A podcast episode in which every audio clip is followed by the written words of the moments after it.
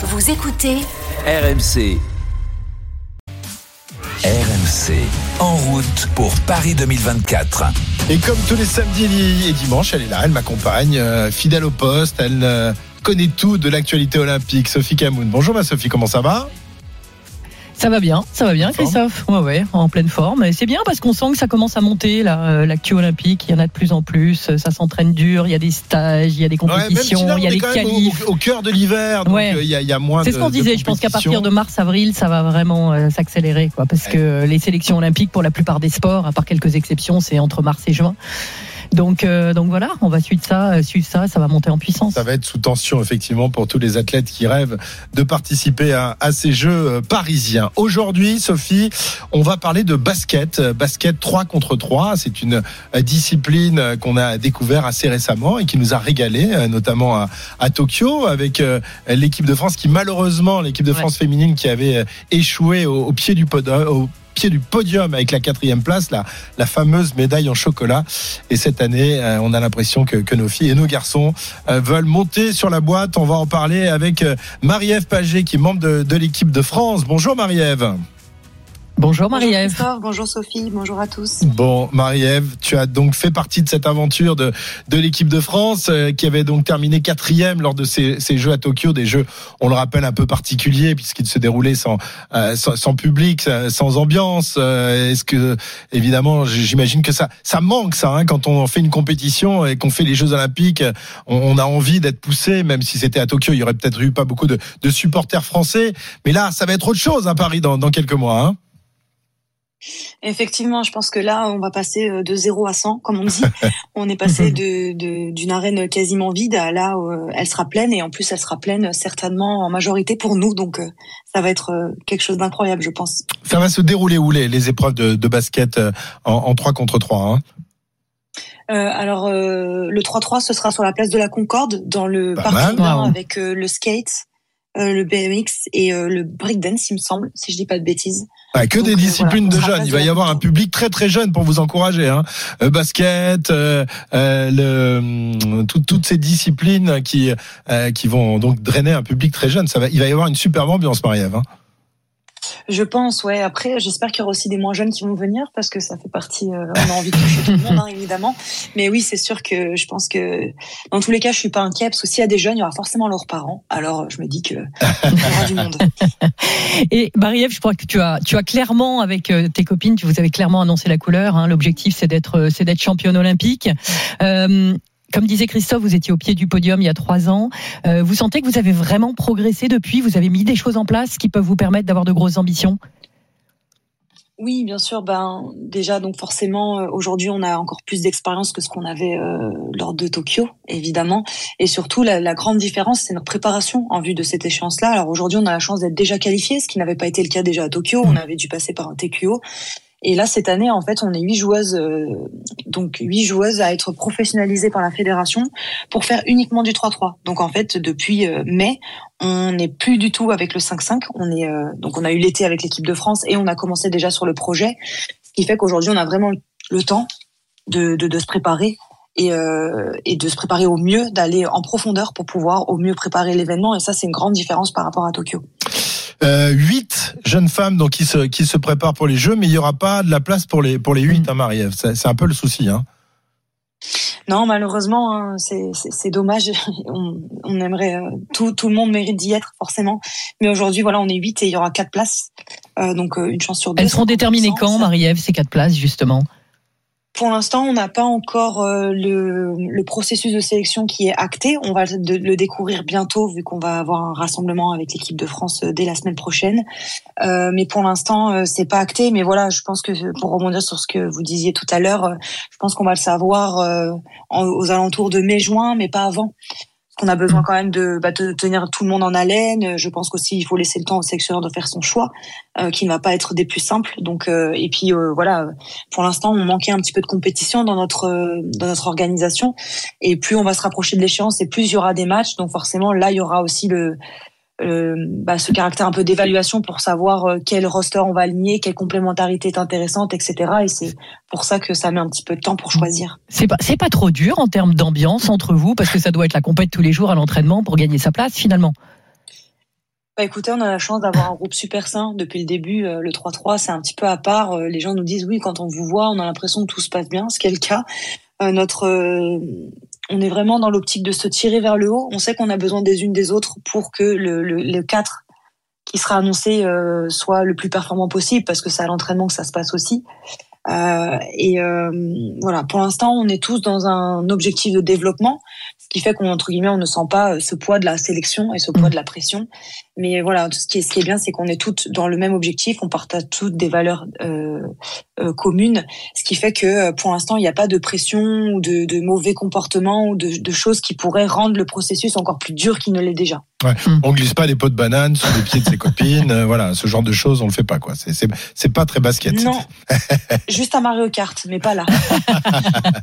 euh, Est-ce que comme dans basket 5-5, Marie-Ève, il y a, y a, des postes très spécifiques où en 3-3 euh, justement, du, fait du peu de nombre de, joueuses que vous êtes, il faut savoir tout faire euh, et ben, à l'inverse du 5-5, je trouve que le 3-3, ça demande une certaine polyvalence.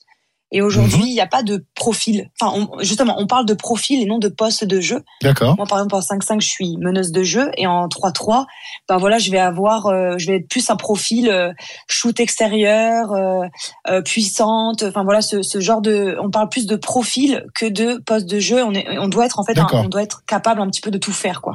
Ouais. Mm. tu mesures 1m70, donc t'es pas vraiment un pivot, toi, Marie-Ève. Hein alors méfiez-vous, je suis peut-être petite, mais je défends sur les intérieurs et je défends plutôt pas mal. Ah d'accord.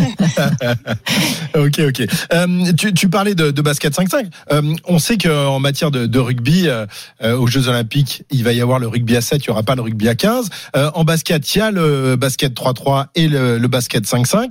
Est-ce que je sais pas si tu connais le rugby à 7 et la différence par rapport au rugby à 15, mais il y a autant de différences finalement euh, euh, dans, dans, ces deux disciplines. Euh, c'est, très différent de, de, de, jouer au rugby à, à, à 3, au basket à 3 que au, au, basket à 5. On a vu par exemple que Antoine Dupont allait passer du 15 au 7, mais qu'il lui faudrait une, une grosse adaptation. Est-ce que c'est, c'est pareil pour le basket? C'est exactement pareil. Aujourd'hui, ce que j'explique aux gens, c'est qu'on fait le même sport, c'est le même but. Hein. on doit marquer un, un, panier de plus que l'adversaire. C'est le, ça, c'est que ce soit en 5-5 ou en 3-3, c'est pareil. Mais par contre, c'est pas du tout la même discipline. Euh, voilà, le 3-3, ça demande quand même des conditions physiques qui sont un peu plus, euh, ça demande un peu plus de cardio, ça demande beaucoup comme plus d'énergie pour faire la même chose qu'en 5-5. Mm. Exactement, en fait, comme mm. il y a plus d'espace, euh, je trouve que le 5-5, ce qui est plus dur qu'au 3-3, c'est vraiment euh, en 5-5, comme on est beaucoup sur sur l'espace, il faut, euh, quand il y a une fenêtre par exemple de passe qui s'ouvre, on a une fraction de seconde pour la faire. Si on le fait pas, c'est trop tard. Alors qu'au 3-3, comme il y a de l'espace, on peut peut-être aller plus loin. On peut se permettre d'avoir un temps entre guillemets de réaction et d'action un petit peu plus euh, grand. Mais par contre, voilà, il faut être capable d'encaisser les, d'encaisser la charge, euh, donc l'enchaînement mm. des, des, des, matchs, l'enchaînement des tournois euh, et les actions répétées à haute intensité. Alors qu'en 5-5, on a quand même plus de temps pour se reposer. Donc c'est pas du tout la même chose. Et dans tous les cas, ça demande de l'adaptation. C'est pas le même mm. ballon aussi. donc forcément, c'est mm. différent. Donc, donc tout ce que tu fais finalement cette année où tu as été libéré par ton, par ton club, tout ce que tu fais cette année, c'est un peu différent de ce que tu as fait avant et de ce que tu vas faire après, parce que tu vas retourner en club après. Est-ce que tu as le sentiment, enfin je suppose, tu vas retourner faire du 5-5 après à partir de la saison prochaine, après les Jeux? Et effectivement, je me dirige plus faire du 5-5. Ouais. Et, est-ce que du coup, ce que tu fais cette année, ça va te permettre d'être encore meilleur quand tu vas réattaquer le 5-5 ou est-ce qu'au contraire, tu vas devoir réapprendre certaines choses que tu oublies un peu cette année? Non, moi, je, reste persuadée que le, 3-3 va me rendre meilleure euh, en tant que joueuse de 5-5. Euh, et j'ai vraiment, en fait, cette année, on a vraiment l'opportunité pour une fois déjà d'avoir pu se reposer, ce qui n'est pas le cas quand on enchaîne la double saison d'habitude. Et on peut aussi travailler, prendre le temps d'aller en profondeur et de travailler sur nous, sur du travail individuel, que ce soit physique, technique, tactique, chose qu'on n'a pas forcément le temps de faire en 5-5 parce que ce qui est important, c'est la performance collective. Donc forcément, on se met au service d'eux. Et quand on enchaîne, on, bah, c'est vrai que c'est dur de, s'envoyer des séances supplémentaires parce qu'on doit se reposer aussi, parce qu'on doit perdurer. Et donc euh, l'année prochaine, euh, l'enjeu pour moi, ce sera de garder ce que j'aurais appris en 3-3 en tant que joueuse intrinsèquement parlant sur mes qualités et le remettre au service du 5-5 pour euh, que le collectif soit encore meilleur. Alors bien sûr, mmh. ça me demandera un temps d'adaptation parce que, par exemple, au 3-3, on, est beaucoup dans la notion de duel, c'est-à-dire qu'il n'y a pas d'aide. Au 5-5, il y a beaucoup d'aide. Donc si à un moment donné, bah, je reste collé à ma joueuse et que j'aide pas ma collègue, ça va pas le faire. Faudra que je réapprenne mmh. l'habitude de, de, gérer autant de personnes dans un petit espace.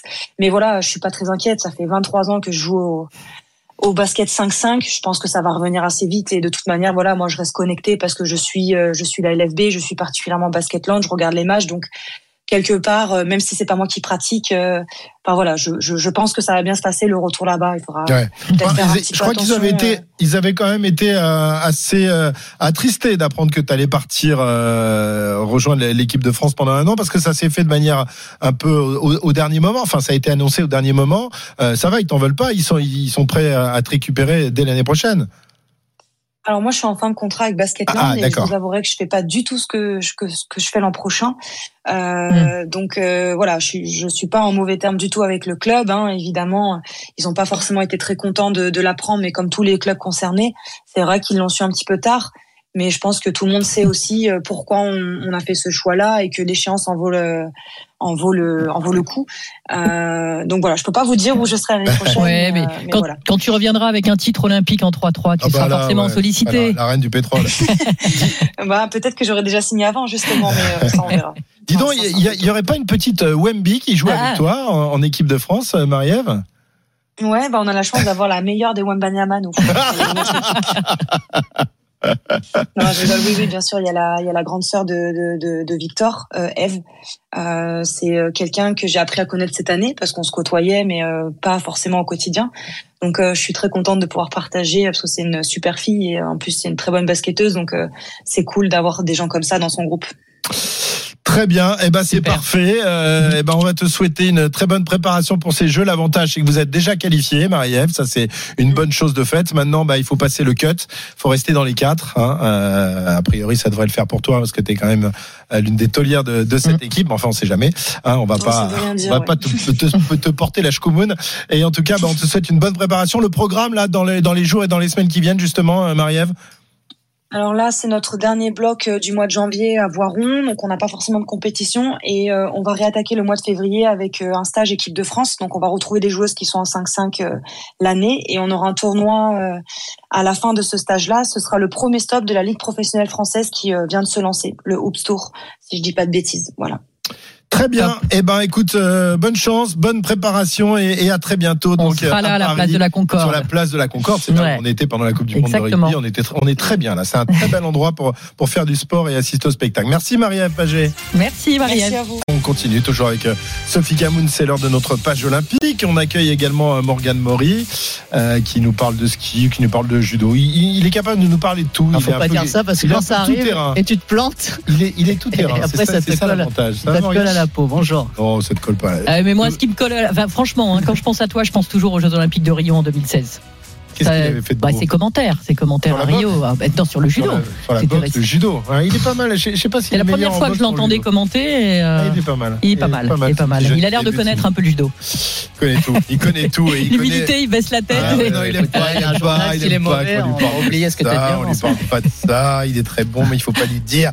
Euh, Morgane, on va commencer le journal olympique par par le hand. On a déjà un petit peu parlé tout à l'heure avec Nico Lapaolorsi. L'équipe de France va donc disputer la finale demain. Elle s'est qualifié hier aux dépens de, la Suède, 34 euh, à 30 euh, au terme d'un scénario complètement dingue. Les Bleus ont mené de 6 buts, ils ont mangé cette avance. La Suède a mené 2 buts à une minute de la fin et Elohim Prandi, héros d'un soir, a arraché la prolongation sur un tir incroyable à la dernière seconde. Les Suédois ont craqué dans les dernières minutes. Prandi, le héros français, au micro de Nicolas Paul, si envoyé spécial d'RMC Sport en Allemagne. Très fier, très heureux d'avoir pu sortir ce shoot et que ce soit un moment extraordinaire pour l'équipe parce que on prie, on, on espère que ça rentre parce que si ça rentre pas, bah c'est fini, l'aventure est, finie. Ça a été un moment hyper euh, hyper fort en émotion, mais j'ai préféré rester concentré parce qu'il restait deux fois cinq minutes derrière et que tout pouvait se passer. Je pense qu'après ce genre de shoot, il y a rien qui peut nous arrêter. La surconfiance, est, elle est présente. Voilà, Brandy, on le rappelle, hein, qui avait été victime d'un fait divers il y a un an et demi et qui avait euh, reçu des, des, coups de couteau. On pensait à ce moment-là qu'il était. Il y a deux ans, ouais, il y a deux ans début. Il était perdu pour le hand. Et ben, il a, il a réussi à, à remonter, à se reconstruire et euh, est devenu hier soir le, le héros de l'équipe. Un coup du destin qui vraiment file des frissons de voir que c'est lui qui a qualifié la France en, en finale quand on sait ce qu'il a traversé euh, il y a deux ans, au moment où la, la France se faisait battre par la Suède d'ailleurs. Finale il, luttait pour sa vie. Hein. finale demain à 17h45 contre le Danemark à Cologne. Les Danois ont sorti les Allemands devant leur public. Les Bleus ont dans le viseur une quatrième couronne continentale. Nicolas Karabatic sur cette finale France-Danemark en finale, ça m'inspire que ben, ça va être très difficile parce que Danemark est l'équipe euh, favorite, ils sont champions du monde en titre. Euh, on a vu le niveau de jeu qu'ils ont démontré pendant, pendant, toute la compétition. On sait les joueurs euh, qui composent leur, leur effectif, donc ils sont favoris, ils ont tenu leur rang. nous, on est arrivé en finale. C'est une super compétition. À part la, la deuxième mi-temps hier contre la Suède, on arrive à s'en sortir, à s'en sortir avec un, beaucoup de talent, de la réussite aussi, mais beaucoup de talent. Euh, on est un peu le, ouais, le underdog euh, en finale et j'espère que ce statut-là va nous permettre de, de jouer notre meilleur handball.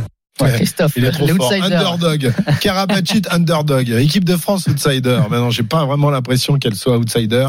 Euh, on a là à faire aux, deux meilleures équipes euh, du monde. Et puis, Karabatic va retrouver un garçon qu'il connaît bien. Hein.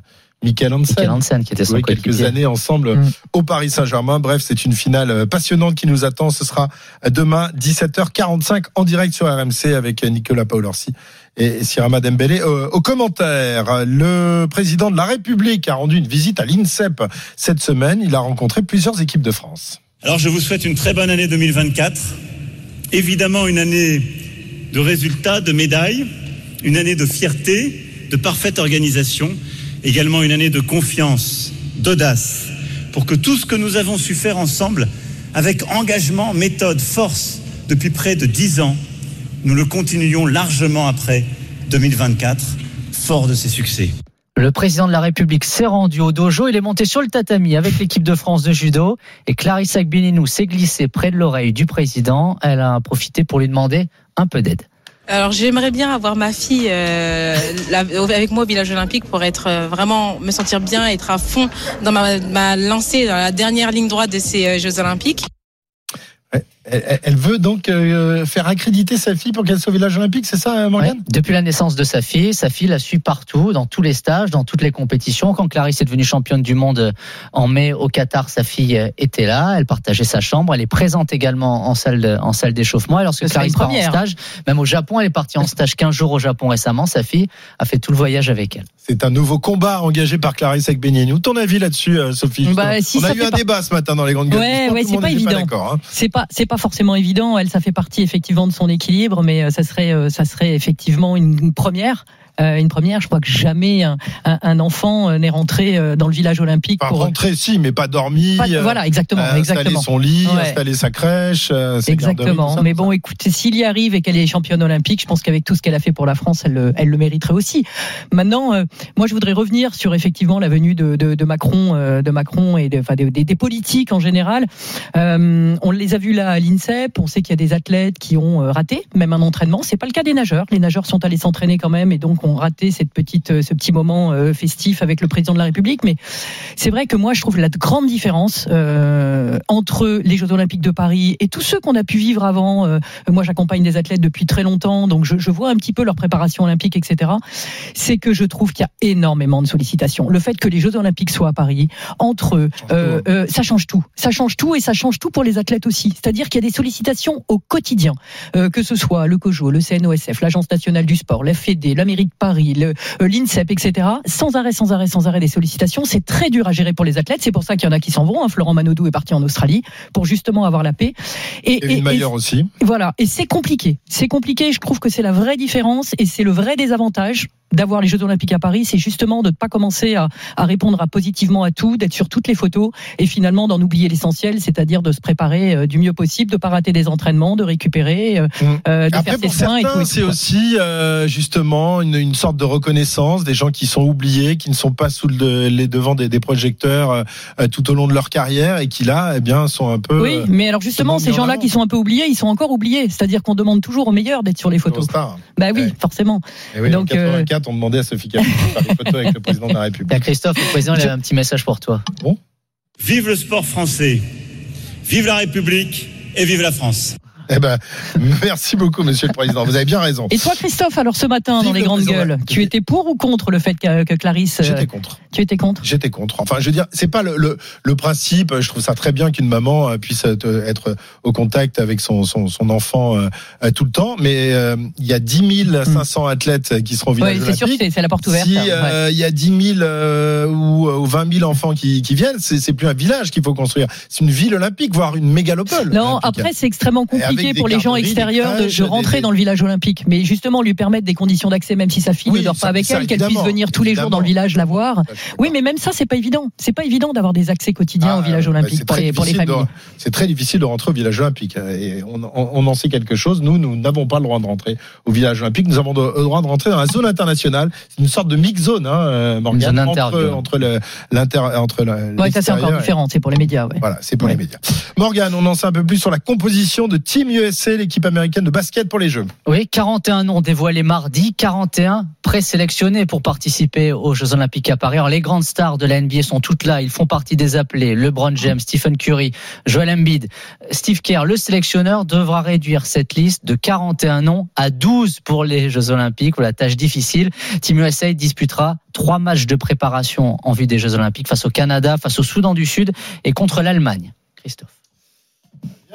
On va s'intéresser à un certain Hervé Renard qui n'ira pas plus loin que les Jeux Olympiques avec l'équipe de France de foot. Oui, euh, Info RMC, le sélectionneur des féminines ne prolongera pas quel que soit le résultat lors des JO. Il est arrivé l'été dernier comme successeur de Corinne Diacre. Il a emmené les Bleus en quart de finale de la Coupe du Monde. Il lui reste la Ligue des Nations et les Jeux Olympiques. Ce sont ses deux derniers défis à la tête des féminines. La suite, une sélection car oui, Hervé Renard rêve d'entraîner une équipe nationale masculine pour la Coupe du Monde 2026 et garde un œil sur les équipes africaine. Cette semaine, la Fédération française de football a refusé de le prêter à la Côte d'Ivoire pour les phases finales de la Coupe d'Afrique des Nations. Et non, refus, il faut s'occuper des filles et uniquement des filles pour euh, leur permettre de monter sur le podium du tournoi olympique de, football. Le parcours de la femme olympique va débuter le, 8 mai prochain en France, Morgane. Et le ministre de l'Intérieur, Gérald Darmanin, a dévoilé lundi le dispositif de sécurité sur le parcours de la flamme olympique. Et à partir du 8 mai, jour de son arrivée sur le sol français à Marseille par bateau, la flamme sera bien escorté et sous très haute surveillance. Les explications de notre reporter Nicolas Pelletier. Oui, et c'est une bulle de sécurité qui va se former autour du porteur de la flamme partout en France. 18 agents des forces de l'ordre en civil seront dédiés à la protection très rapprochée du relayeur, le ministre de l'Intérieur Gérald Darmanin. Le passage, hein, c'est vraiment un Tour de France qui dure 70 jours, hein, ce que nous faisons euh, aujourd'hui, avec peut-être euh, un peu plus d'originalité, puisqu'il y a beaucoup plus d'étapes euh, et beaucoup plus de difficultés à protéger puisque c'est plus lent. Le GIGN sera par exemple en permanence présent dans le convoi ouvert par 12 motos de la police et de la gendarmerie. L'État veut éviter une image négative avant le début des Jeux Olympiques. Le 8 mai, à sa descente du Belém à Marseille, la flamme olympique sera attendue par 150 000 personnes avec plus de 5 000 policiers mobilisés ce jour-là. Le relais de la flamme, c'est une autre forme euh, de, de, de, difficultés qui ne correspond pas à celle d'une cérémonie d'ouverture sur la scène, qui ne correspond pas à la vie en Seine-Saint-Denis ou à Paris où l'essentiel euh, sera concentré. Mais ça fait partie euh, du travail que font les policiers et les gendarmes, qui sont très mobiles. Que les policiers qui font le relais de la flamme, ils vont évidemment contribuer quelques jours après à d'autres événements. Et afin d'éviter les perturbateurs, le ministère a passé au crible 12 000 personnes pour ce relais de la flamme. Seulement 13 profils ont été rejetés, notamment après des alertes des services de renseignement. En bref, c'est l'hiver, Christophe, mais la saison de beach volley démarre. Mets ton petit débardeur. La paire Youssef Krou Arnaud Gauthiera est actuellement 28e au classement mondial. Il faut être dans les 17 premières équipes au 13 juin à deux paires par, par nation pour se qualifier pour les Jeux. Youssef Krou, interrogé par Anthony Reich, l'attention de la qualification olympique est déjà là. Le stress, il est bien présent. Euh, on n'est pas du tout encore assuré de l'avoir. On a fait un très bon départ. On a terminé euh, jusqu'au mois d'octobre de façon euh, très très très très bien. Malheureusement, il y a des tournois qu'on n'a pas joués et en fait, certaines équipes ont fait des résultats sur ces tournois où nous on n'a pas joué. Donc, on va dire que ça a nivelé un petit peu. On va commencer la prépa terminale au Brésil là et après, on va avoir ouais 5-6 tournois où il va falloir être bon pour être sûr d'avoir une place au jeu. La Fédération française de voile et le CNOSF, le comité olympique français, ont dévoilé une première sélectionnée pour les Jeux olympiques. Son nom, Louise Cervera, 25 ans, spécialiste d'Ilka 6, Christophe. C'est un dériveur solitaire. À ton époque, ça s'appelait le laser. Cervera est originaire de Grasse. Elle a participé à sa première compétition de voile à 7 ans à Marseille. Marseille, le plan d'eau des Jeux olympiques. À noter dans l'agenda, lundi à Lanzarote aux Canaries, le début des championnats du monde de planche à voile sur foil, le IQ foil. 12 tricolores engagés pour terminer ce journal. Le circuit mondial de rugby à 7, les garçons et les filles battus en quart de finale à Perth en Australie. Les masculins sortis par l'Irlande 21-14, les filles par les États-Unis 21 5. Merci Morgane. L'équipe de France battue par l'Irlande, tu me dis en rugby. Tiens, j'espère que c'est pas de mauvais augure pour, euh, pour vendredi Antoine Dupont prochain. encore, hein, qu'on verra euh, Ah, la non, il a- prochaine il a étape. pas encore À la- débuté, hein. il sera là la pour, prochaine euh, étape. pour la prochaine Vancouver. étape. Ça a Parfait. tout changé. Ah bah j'espère, j'espère les, les, les Français qui ont, On s'y attendait à ça. qui ont quand même battu la Nouvelle-Zélande dans, dans le tournoi, mais qui Mhm. ensuite sont tombés sur l'Irlande. Bon, ben on verra ce qui- ce qu'il en est la, la semaine prochaine dans le tournoi. Et ça Merci. joue, ça joue dans la qualification pour les Jeux ou ça n'a rien à voir? On est déjà qualifié. Non, non, mais je veux Ah. dire en général. Le ce tournoi-là, ces tournois-là pour les différentes Ouais, nations, ça joue, ça joue. D'accord. Merci Morgane.